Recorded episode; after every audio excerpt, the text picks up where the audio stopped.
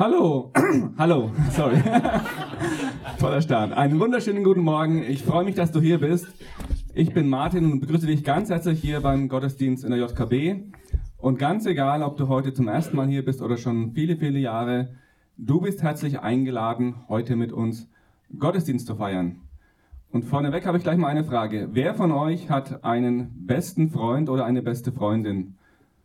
Ich hoffe doch fast jeder von euch. Also ich habe einen besten Freund und das Tolle ist an einem wirklich besten Freund oder einer besten Freundin, mit der Person kann man wirklich über alles sprechen. Mein besten Freund, da spreche ich über meine letzten tollen Erlebnisse, da spreche ich über, über Beziehungen, da spreche ich über Gesundheit, über Politik, über Arbeit, über Jesus und Religion, über so gut wie alles. Nur mit, über eine Sache spreche ich mit meinem besten Freund eigentlich äh, ganz, ganz wenig und das ist äh, Geld, das sind Finanzen. Irgendwie, das ist so ein, so ein Tabuthema trotzdem. Ja? Gibt ja auch dieses Sprichwort, über Geld äh, spricht man nicht, Geld hat man oder in Berlin Geld hat man nicht. Es ist so verschieden. Ja. Und äh, ich bin auch äh, so christlich aufgewachsen, hatte auch immer das Gefühl, äh, als Christ ziemt es sich nicht über Geld zu sprechen. Wenn wir aber in die Bibel schauen, dann stellen wir fest, in der Bibel gibt es mehr als 2000 Verse, die von Geld und Besitz handeln. Und auch Jesus spricht Ganz oft vom Geld. Deswegen dachten wir, es ist an der Reihe, dass auch wir mal so richtig über Geld sprechen. Deswegen starten wir heute eine kurze Predigtreihe mit dem Motto Wert des Geldes. Und warum Jesus so oft über Geld spricht und was, das, äh, was er damit vorhat mit uns, das wird uns heute Nathanael näher bringen unter dem Motto Gottes Prinzipien funktionieren. Und bevor wir jetzt in den Gottesdienst einsteigen, möchte ich noch äh, zwei Gäste begrüßen, die uns jetzt ein halbes Jahr begleiten werden, nämlich Ben und Julia Schöninger. Kommt doch mal bitte kurz vor, damit ich euch vorstellen kann.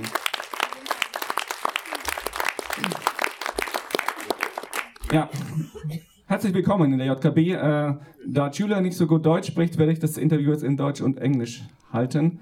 So, die erste Frage an euch: äh, Wo kommt ihr her? Where do you come from? Ladies first. Ich komme nach aus New Jersey in Amerika.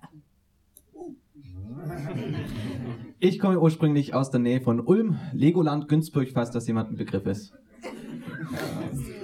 Und die wichtigste Frage vielleicht, warum seid ihr jetzt ein halbes Jahr hier? Why are you here for the next half year? Ich äh, will Deutsch lernen. lernen. Genau, gemeinsam dürfen wir ein halbes Jahr hier als Trainees sein, um uns ein äh, bisschen anzuschauen, was ihr hier alles macht, was hier so passiert in Berlin, wie Gemeindegründung so vor sich gehen kann und etwas zu lernen, weil wir danach dann weiterziehen werden nach Toronto in Kanada und dort den Jörg, den einige von euch wahrscheinlich kennen, unterstützen werden in seiner Arbeit dort. Ja, und ihr seid zur besten Jahreszeit nach Berlin gekommen. Deswegen die kurze Frage, was ist euer erster Eindruck von Berlin? What's your first impression about Berlin? It rains a lot. Das Schöne ist, wir haben uns vor vier Jahren in Litauen kennengelernt, in einer äh, fast genauso düster regnerischen Stadt namens Klaipeda. Und als wir gestern hier die Straßen entlang spaziert sind, hat es uns doch glatt an unsere ersten Tage als Paar erinnert. Daher eigentlich gar nicht so negativ, trotz des Regens, ja. Wunderbar. Und damit euer Start ein bisschen äh, schöner wird, haben wir auch ein kleines Geschenk für euch, so eine Versüßung für den Beginn. Und weil Berliner Nächte oft lang dauern, auch äh, einen kleinen Wachhalter. Dankeschön. Ja. Herzlich willkommen nochmal und viel Spaß bei uns. Ja.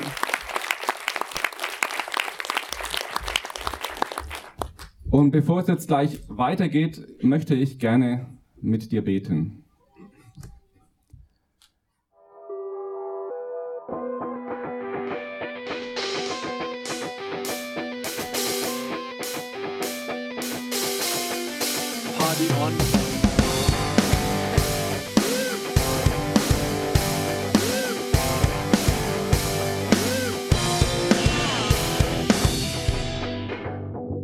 Podcast der Jungen Kirche Berlin-Treptow. Wir wünschen dir eine spannende und ermutigende Begegnung mit Gott.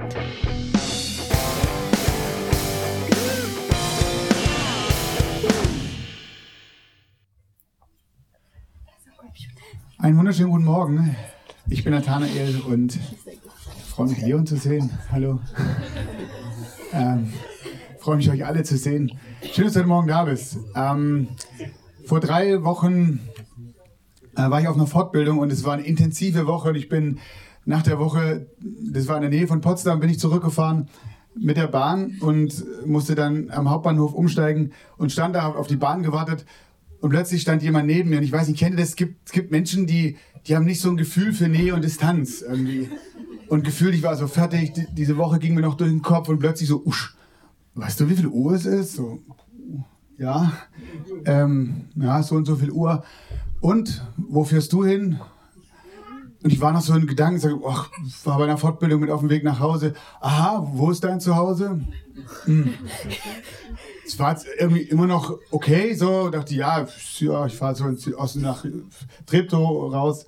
Ah, cool. Und das ist auch Familie. Und ich habe dann so gemerkt, irgendwie, also nicht nur von, von dem, wie nah er mir stand, so, also körperlich auch so von den Fragen, wir kannten uns nicht. Und ich habe dann immer gesagt, oh du, ich bin echt blatt. Ähm, und dann kam auch die S-Bahn zum Glück angefahren. Und ich habe mir in der Vorbereitung gedacht, so, ähm, vielleicht hast du das heute Morgen gehört, was, wir reden über Geld. Ähm, was soll denn das? Das ist mir ein bisschen zu nah, so. Und das sind jetzt irgendwie so, so, so Dinge. Das ist doch bitte äh, äh, meine Privatsache. Warum machen wir einmal im Jahr ähm, eine Predigtreihe zum Thema Geld? Ähm, muss das sein? Ist das relevant so? Ja, die Kirchen werden vielleicht immer leerer und, und, und irgendwie, äh, ihr, ihr lebt ja nur von Spenden, verstehe ich, macht mir jetzt eine Predigtreihe, damit man wieder so ein bisschen die Werbetrommel rührt, damit äh, das Budget auch für nächstes Jahr reicht. Ja, wir leben nur von Spenden, aber nein, das ist nicht der Grund, für diese Predigtreihe. Höchstens ein schöner Nebeneffekt. Ja, vielleicht ist es so, dass Gott es sagt in der Bibel, ja, ich brauche euer Geld. Äh, äh deswegen machen wir eine Reihe über Geld.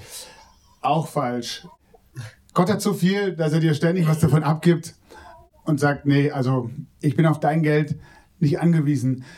Warum ist es so, dass wenn wir ins Neue Testament schauen, Jesus so viel über, über Geld und Besitz spricht. Ich habe gelesen, Jesus sagt sogar mehr über Geld und Besitz als über Glaube und Gebet zusammen. 16 von diesen 38 Gleichnissen, also diesen Beispielgeschichten, die Jesus immer wieder erzählt, wenn er Menschen versucht, etwas über Gott weiterzugeben. 16 von, von diesen Gleichnissen, Beispielgeschichten, handeln von Geld und Besitz. Jesus leitet sogar im Vater unser, leitet er uns an, über Geld und unsere Versorgung mit dem Vater im Himmel zu reden, unser tägliches Brot, also das, was wir brauchen. Für uns ist es auch das Zahlungsmittel. Gib uns, was wir brauchen. Jesus spricht so viel über Geld und über Besitz.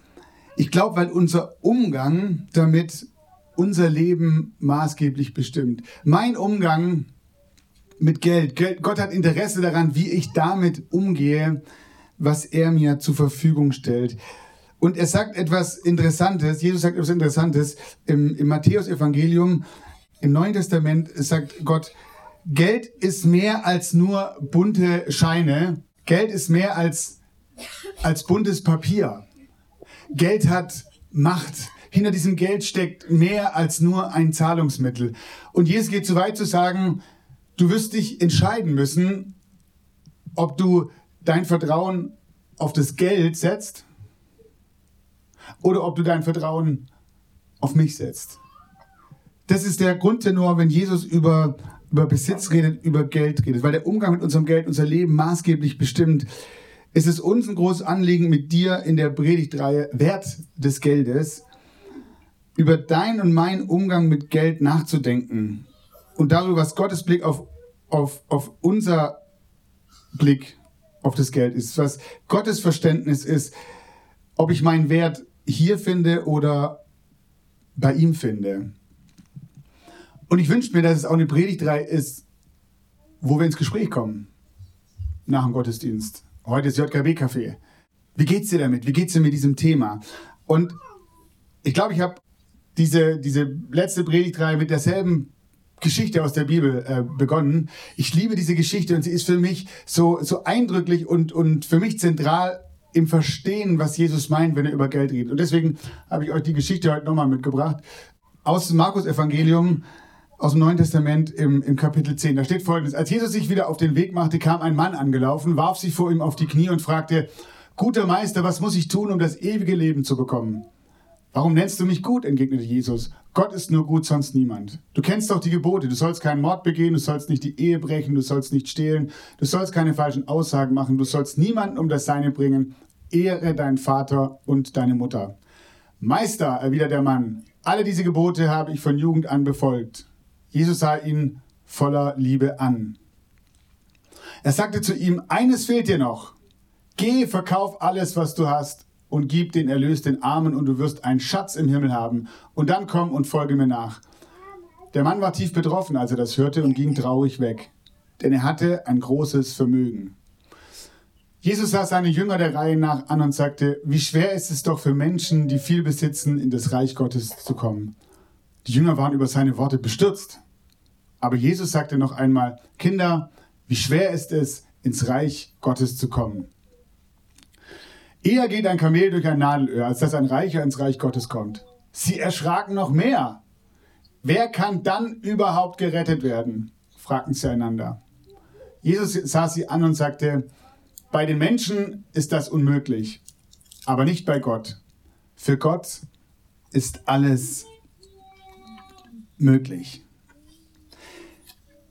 Da ist ein junger Mann, der meint es wirklich ernst. Das lese ich aus dem Text raus. Der kommt zu Jesus und sagt, Jesus, ich will, ich will an Gott glauben. Ich glaube, dass Gott existiert. Ich, ich, will, ich will so leben, dass ich ewiges Leben habe. Und wenn du ewiges Leben hörst, denkst du vielleicht, das ist der Zeitpunkt, wenn du tot bist und dann willst du in den Himmel und er sagt so, Gott, ich will irgendwann auch im Himmel sein. Aber mit ewigem Leben ist mehr gemeint. Da ist dieses Leben mit Gott gemeint. Ein, ein, Leben mit Gott ist ein Leben des Ewigkeits, auf Ewigkeit angelegt, auf Ewigkeitswert. Der Mann fragt, wie lebe ich, wie kann ich ein Leben leben, das Gott gefällt? Wie kann ich ein guter Christ sein, würden wir vielleicht heute sagen. Und dann schaut Jesus ihn an und sagt, ja, schau in die Bibel, schau in deinen Torah. Was steht da geschrieben? Die, die, die, die Lebensregeln, die, die euch Mose schon gegeben hat. Und er zählt dann so ein paar auf. Ähm, und dieser junge Mann guckt ihn an und sagt, Herr Jesus, habe ich alles gehalten, habe ich alles gemacht. Und das Schöne ist, Jesus guckt ihn an und das heißt, er guckt ihn voller Liebe an und sagt, wow, ich bin beeindruckt. Ja, ich glaube, er war es wirklich. Da ist jemand, der sagt, genau das tue ich doch, weil ich, weil ich ein Leben mit Gott leben will. Und dann habe ich gedacht, Jesus, das ist doch ein, also das ist doch ein super Anfang. Hättest du sagen können, Mensch, toll, mach weiter so. So vielleicht in so, so ein Jesus, der alles weiß, so, also an dem und dem Punkt muss noch ein bisschen besser werden. Aber gut. Stattdessen überzieht Jesus völlig den Rahmen. So, also anstatt er sagt, boah, krass, gut, ähm, weiter so, sagt er, jetzt fehlt nur noch eins. So, das klingt so nach, hey, du hast, du hast es eigentlich, aber klitzekleine Kleinigkeit, die fehlt noch. Ähm, verkauf alles, was du hast, gib's den Armen und folg mir nach. Und nicht nur, nicht nur der Typ, äh, dem fällt die Kinnlade auf den Boden, sondern auch seine Jünger sagen, Jesus, was hast, hast du zu kurz geschlafen oder was? Was ist denn, was ist denn hier los?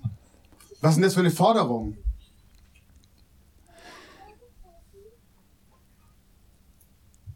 Jesus sagt dem jungen Mann Folgendes. Du kannst gar nichts dafür tun, um gerettet zu werden. Du kannst gar nichts dafür tun, um mit Gott in Beziehung zu kommen, weil Gott hat es schon lange getan. Wir Menschen können es nicht, können nicht durch unser Leisten etwas dazu tun, damit Gott sagt, oh, jetzt bist du ein Toller. Jetzt kannst du mit mir leben. Können wir nicht. Aber Gott ist, Gottes Liebe zu uns ist so groß, dass er sagt, ich habe das getan. Für den jungen Mann war das noch nicht so ganz ersichtlich, weil dass Jesus ans Kreuz ging, für das, was zwischen ihm und Gott steht, was zwischen dir und Gott steht, was zwischen mir und Gott steht, und dass er am dritten Tag aufersteht, das lag in dieser Geschichte noch, noch vor ihm. Aber was Jesus ihm sagt, ist, es geht nicht so sehr um das, was du leisten kannst. Du wirst es nicht schaffen. Jesus stellt ihm ähm, die Vertrauensfrage. Der Mann wollte kognitiv wissen, was kann ich tun? Wie kann ich ein guter Christ sein? Und, und Gott sagt nicht, das ist schlecht, was er macht. Im Gegenteil, gut. Er hat ihn lieb, steht da. Aber er sagt, es ist nicht das Entscheidende und das Entscheidende fehlt dir. Und er stellt die Vertrauensfrage, glaubst du mir, dass ich gut bin und mich um dich sorge und dir ewiges Leben schenke, dass ich derjenige bin, der schon alles getan hat und der dir alles schenkt? Und Jesus stellt diese Vertrauensfrage, verkauf alles, was du hast, gib es den Armen, folg mir nach, denn mehr brauchst du nicht. Ich bin der Weg, ich bin die Wahrheit, ich bin dein Leben. Jesus will mehr als sein richtiges Verhalten. Er will sein Leben, er will alles, er will sein Vertrauen zurückgewinnen. Jesus hat den Knackpunkt im Leben dieses Mannes erkannt. Es ist nicht nur so, dass der Mann viel Geld hat. Wisst ihr, viel Geld zu haben ist nichts Schlechtes. Ja, ja wenn du viel Geld hast, dann. Gott hat ihm das Geld zur Verfügung gestellt. Gott hat ihn gesegnet mit Geld. Hey, wenn du viel Geld hast, freu dich. Gib uns was ab. Ähm, das Problem war, er hat sein Vertrauen darauf gesetzt. Er hat sein Herz daran gehängt. Er hat gemerkt, ich brauche dieses Geld, damit es mir gut geht. Ich glaube, es ist, wenn man hört, so Sex, Macht und Geld, das sind so die drei Dinge, die, die dein Leben am meisten im Griff haben. Ich glaube, es sind drei Dinge, die unser Vertrauen zu Gott mit am stärksten stören. Nämlich immer dann, wenn wir nicht, wenn nicht wir sie besitzen, sondern sie uns besitzen. Geld hat Macht über mein Leben. Ich habe schon gesagt, hinter den schönen Münzen und dem bunten Papier steckt mehr als ein Zahlungsmittel. Jesus spricht im Neuen Testament immer wieder ähm, und, und, und in der deutschen Übersetzung bleibt es unübersetzt von Mammon. Du kannst nicht beidem dienen, du kannst nicht Gott dienen und, und dem Mammon dienen. Mammon ist ein aramäisches Wort, das zunächst erstmal Reichtum bedeutet. Aber im Neuen Testament wird es immer wieder personifiziert als, als Götze, als, ich sag mal, ein, ein falscher Gott und Gott, der die Versprechungen macht. Was verspricht Mammon dir? Mammon verspricht dir Sicherheit. Hey, ganz ehrlich, wenn ich ein bisschen mehr von dem Geld hätte, dann ja, dann wäre doch besser. Dann wäre ich sicher. Dann wäre gut. Dann wäre ich zufrieden. Mammon verspricht dir Ansehen.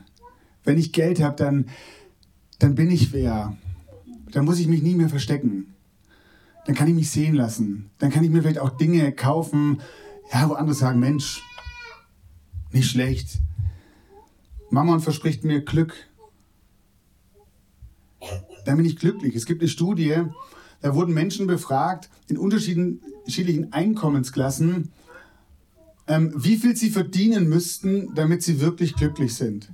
Und das Verrückte ist, wirklich verrückt, je höher das Einkommen ist, desto höher war, war die Zahl dessen, was die Leute gesagt haben, was sie bräuchten, um glücklich zu sein. Wenn ich ein Jahreseinkommen habe von, von 50, 60.000, also 100.000, das wäre schon gut, dann, ich glaube, ja, dann wird es mir gut gehen. Das Verrückte ist, wurden Leute gefragt, die, die, die, die, die, die, die, die Jahreseinkommen von 1,5 Millionen haben. Und die haben tatsächlich gesagt, also mich, damit es mir wirklich gut geht. Drei Millionen wäre gut. Ja, ich glaube, dann wäre ich, ja, dann wäre ich glücklich. Problem ist, wenn ich drei Millionen habe, dann ist wieder Luft nach oben. Mammon verspricht mir Glück. Ähm, Wert des Geldes, ich weiß nicht, wer von euch die Serie kennt, an die Netflix-Serie, die dieser, dieses schöne äh, Serienbild angelegt ist, Haus des Geldes. Da, da geht es im Prinzip im, im, Kern genau darum, ähm, ein Professor und seine Crew haben, haben einen tollkühnen Plan. Wir, wir überfallen nicht einfach eine Bank und rauben die aus, sondern wir, wir schleusen uns in die, in die Gelddruckerei ein. Und wir drucken 2,4 Milliarden Kröten, brauchen dafür elf Tage. Und wir, kriegen, wir tun damit auch niemandem weh, weil das Geld nehmen wir niemanden weg, wir machen es einfach frisch. Ähm, tut niemandem weh, aber wir sind am Ende, wenn es funktioniert, wir tun auch niemandem weh, aber die Sehnsucht, die dahinter steckt, dann bin ich glücklich, dann lebe ich in Sicherheit und vielleicht habe ich dann auch Ansehen. Und an dem Punkt merke ich, Nathanael, wie sehr ich diesem jungen Mann ähnlich bin. Ich setze mein Vertrauen auf das, was ich habe, auf das, was ich leiste, auf das, was ich verdiene. Ich glaube, deswegen redet Jesus so oft über, über Geld und Besitz, weil es der Vertrauenskiller Nummer eins ist, weil es nicht funktioniert, mein Vertrauen irgendwie zu splitten oder sagen, Gott, ich vertraue dir, aber irgendwie auch dem Geld. Gott sagt, nein, es wird nicht funktionieren. Wenn du anfängst, dem Geld zu vertrauen, dann wirst du dein Vertrauen in mich verlieren. Und daran habe ich kein Interesse. Ich möchte heute Morgen herausfordern, Gott zu vertrauen. Und zwar, indem du dein Leben nach Gottes Willen ausrichtest und nach seinem Willen lebst. Aber noch viel mehr, noch viel mehr, dass du ihm dein Vertrauen schenkst. Dass er sich um dich kümmert. Du ihm nicht egal bist du nicht zu kurz kommst. Und wisst ihr, das ist ja nicht nur im, im, im Bereich Finanzen so. Und jetzt hören wir die Geschichte von Robin. Und, und ich weiß, ich habe mich mit Robin vor, vor einigen Wochen unterhalten. Da ging es um, um, um, um jemand anderes, der schwer krank ist. Und er sagt zu mir, Nathanael, da verstehe ich Gott überhaupt nicht. Verstehe ich ihn überhaupt nicht. Warum lässt er das zu? Und dann kriege ich die Nachricht, oder kriegen wir die Nachricht, er ist von der Leiter gefallen. Ich, mich hat es doppelt geschockt. Weil ich weiß, das ist, das ist sein, sein Punkt, wo er mit Gott kämpft. Ähm, aber Gott sagt, ich will euer Vertrauen. Auch in dem Bereich. Und das ist schwierig, das ist herausfordernd. Das ist manchmal eine Grenzerfahrung. Und ich merke das selber. Aber auf der anderen Seite merke ich, ich habe doch gar keine Wahl. Gott sagt, ich bin das, was wirklich trägt und hält im Leben.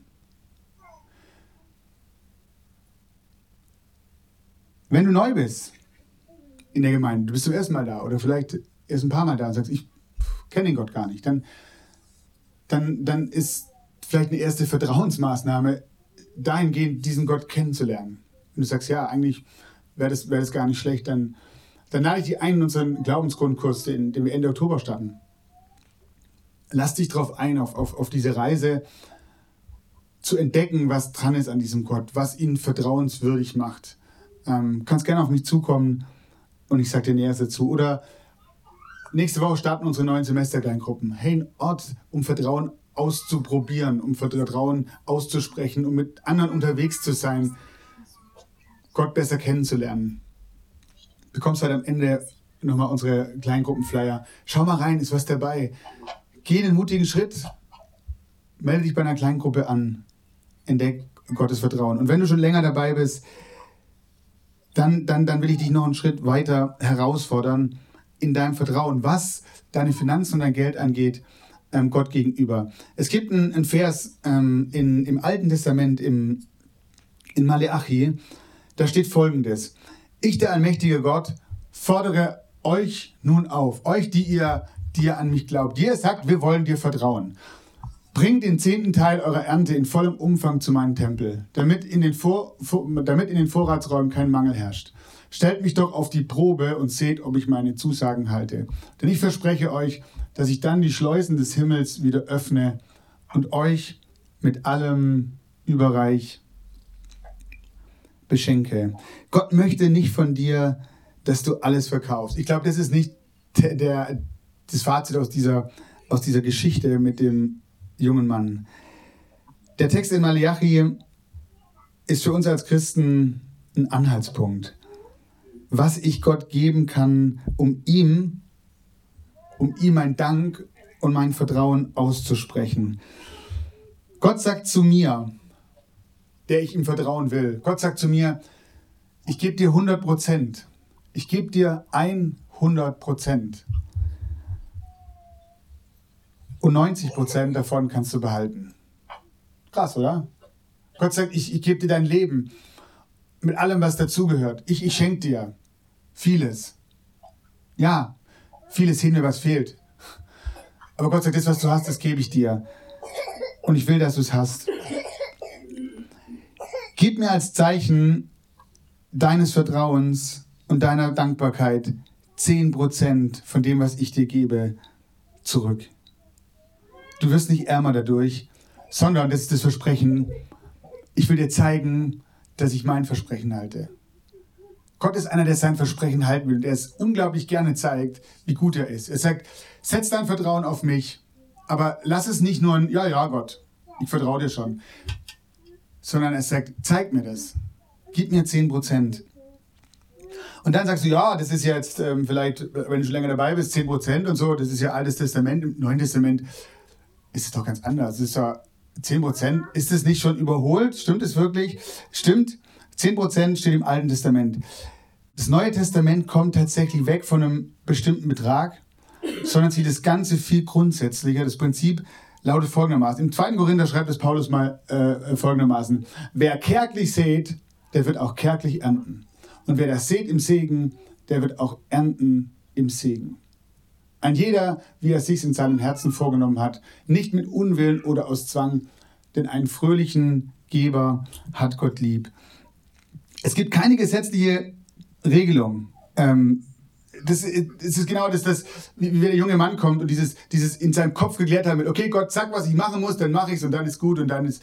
Gott sagt, nein, so läuft es nicht. Ich will dein Vertrauen. Ich will, dass du mir vertraust und aus diesem Vertrauen heraus mir gibst. Das Entscheidende, ob sich Gott über mein Geben freut, ist meine Herzenshaltung. Er möchte, dass ich gerne gebe, nicht mit Bitterkeit oder mit Zähneknirschen. Gott sagt, dann behalt dein Geld lieber. Gott ist auf dein Geld und mein Geld nicht angewiesen. Er will, dass du etwas gibst um deinetwillen. Gott möchte dir nämlich etwas Gutes tun, wenn du ihm dein Vertrauen gibst. Die ganze Geschichte, dass Gott sagt, ich fordere dich heraus, nicht um dir eins auszuwischen. Nicht damit Gott äh, sagt, und dann habe ich mehr für mich. Sondern er sagt, ich, ich, ich, will, ich, ich will dein Vertrauen. Ich will dich. Wir als Familie machen das so. Wir haben das für uns als, einen, als einen guten Grundsatz. 10 Prozent. Wir wollen 10 Prozent von dem, was Gott uns gibt, wollen wir wieder weitergeben. Und ich weiß, viele von euch erleben es genauso. Und meine Einladung an dich heute Morgen, wenn du sagst, keine Ahnung, ob das geht, probier es aus. Von mir aus fang an mit 5%. Wenn du bei 10% bist, gib 15, gib 20. Hey, setz dein Vertrauen auf Gott. Und wenn du dich fragst, wie geht es denn? Wie, wie, wie mache ich das verantwortungsvoll, mit dem Geld umzugehen, das mir Gott anvertraut hat? Dann spoilere ich dir ganz kurz die, die nächste Woche, Brie. Da wird Jana drüber reden. Wie, wie sieht es aus? Also ich habe da jetzt 10, von 10 Prozent haben wir gehört, 90 kann ich behalten. Wie gehe ich denn damit um mit den 10, mit den 90? Ich gebe dir einen ganz kurzen Anhaltspunkt, weil ich dich nicht einfach so in die Woche gehen lassen will. Mit dem Hinweis, nächste Woche kommt mehr. Ich habe Prinzipien, Faustregeln kennengelernt, die mir helfen, im Umgang mit meinem Geld einen biblischen Weg zu finden. Das erste ist, das habe ich gesagt, gib die ersten 10% in Gottes Haus. Äh, 10% gehen an Gott. Wenn, wenn das deine Gemeinde ist, wenn es dein Tempel ist, Tempel gibt es nicht mehr, alles Testament, aber wenn du sagst, das ist der Ort, wo ich zu Hause bin, dann gib 10% in diese Gemeinde. Und jetzt ist mir eins wichtig zu sagen. Diese Gemeinde gehört nicht Dirk Fahr, Nathanael Bader und Jana Kontermann. Diese Gemeinde gehört nicht einem auserwählten Kreis der die, die, diese Gemeinde gegründet hat. Diese Gemeinde gehört auch nicht in erster Linie der Berliner Stadtmission. Wir sind der festen Überzeugung, das, was hier entstanden ist vor zwölf Jahren, das ist Gottes Sache. Und das ist sein Haus und es ist seine Gemeinde. Und es gibt ein paar Leute, wenn es funktioniert mit dem Bild, Guck mal, ganz brandaktuell äh, geschossen gestern am Leitertag. Das ist das Leitungsteam dieser Gemeinde. Wir fühlen uns verantwortlich. Wir wollen mit dem, was hier hereinkommt, verantwortlich umgehen. Wir sagen, Gott, du vertraut, du, das ist deine Geschichte, das ist deine Gemeinde. Menschen bringen dir als Vertrauen 10% von dem, was sie haben. Und eines Tages, wir sind dafür, wir werden dafür Rechenschaft abgeben, was wir damit tun. Ähm, mit diesem Geld, wie wir diese Gemeinde nach vorne bringen, dass Menschen Jesus kennenlernen, dass Menschen Angebot bekommen, im Glauben zu wachsen dass hier ein Ort ist, wo wir gemeinsam echte Gemeinschaft leben können. Das zweite ist, nochmal 10%, spare. Ich glaube, Sparen ist nicht nur ein schwäbisches Prinzip. Sparen ist ein biblisches Prinzip. Wir brauchen Rücklagen für Notfälle und für die dürren Jahre. Es ist weise, sein Geld nicht einfach auszugeben, ähm, sondern 10% auf die Seite zu legen, unseren Kindern keine Schulden zu belassen. Ähm, ich glaube, äh, Sparen, nur so viel noch dazu, wird problematisch, wo unser Herz auf Schätze sammeln ausgerichtet wird. Dann kann Sparen auch wieder total schräg werden. Ähm, aber es ist gut. Und dann sind da noch 80 Prozent, die ich zum Ausgeben zu meiner Verfügung habe. Und lass mich dazu auch, weil ich glaube, dass es wichtig ist, so als ähm, Ausblick. Drei mini kurze Punkte. 80 Prozent für dich. Erstens, sei ein großzügiger Geber. Sei ein großzügiger Geber. Entdecke den Segen des Gebens. Das beste Mittel gegen Geldliebe und um die Macht des Mammons in unserem Leben zu besiegen, gib dein Geld für andere. Hey, haut es nicht bei dir. Sei großzügig, leih gerne, investier in andere, anstatt nur auf dich zu sehen. Zweitens, sei, vor, sei ein vorsichtiger Schuldner. Begib dich nicht in, in Menschenabhängigkeit, wenn du nur wegen Dingen, die du schnell begehrst oder möchtest, die aber eigentlich nicht leisten kannst, Schulden machst. Dann ist es gefährlich. Überleg dir, wohin du dein Geld gibst. Und das letzte und dritte, sei ein vernünftiger Verbraucher. Wenn du nicht auskommst mit dem, was du einnimmst, dann ist die Problemlösung, ja, manchmal, dass du mehr brauchst, aber meistens, dass du weniger ausgibst. Wenn am Ende des Geldes zu viel Monat übrig ist, dann ist es oft nicht das Problem des Geldes und des Monats, sondern dessen, dass du mit deinem Geld nicht umgehen kannst wirklich sich die Frage zu, zu stellen, brauche ich das wirklich? Wirf dein Vertrauen nicht auf dein Geld, sondern wirf es auf Gott und folg seinen guten Prinzipien. Amen. Wir möchten dir ein Angebot machen, wie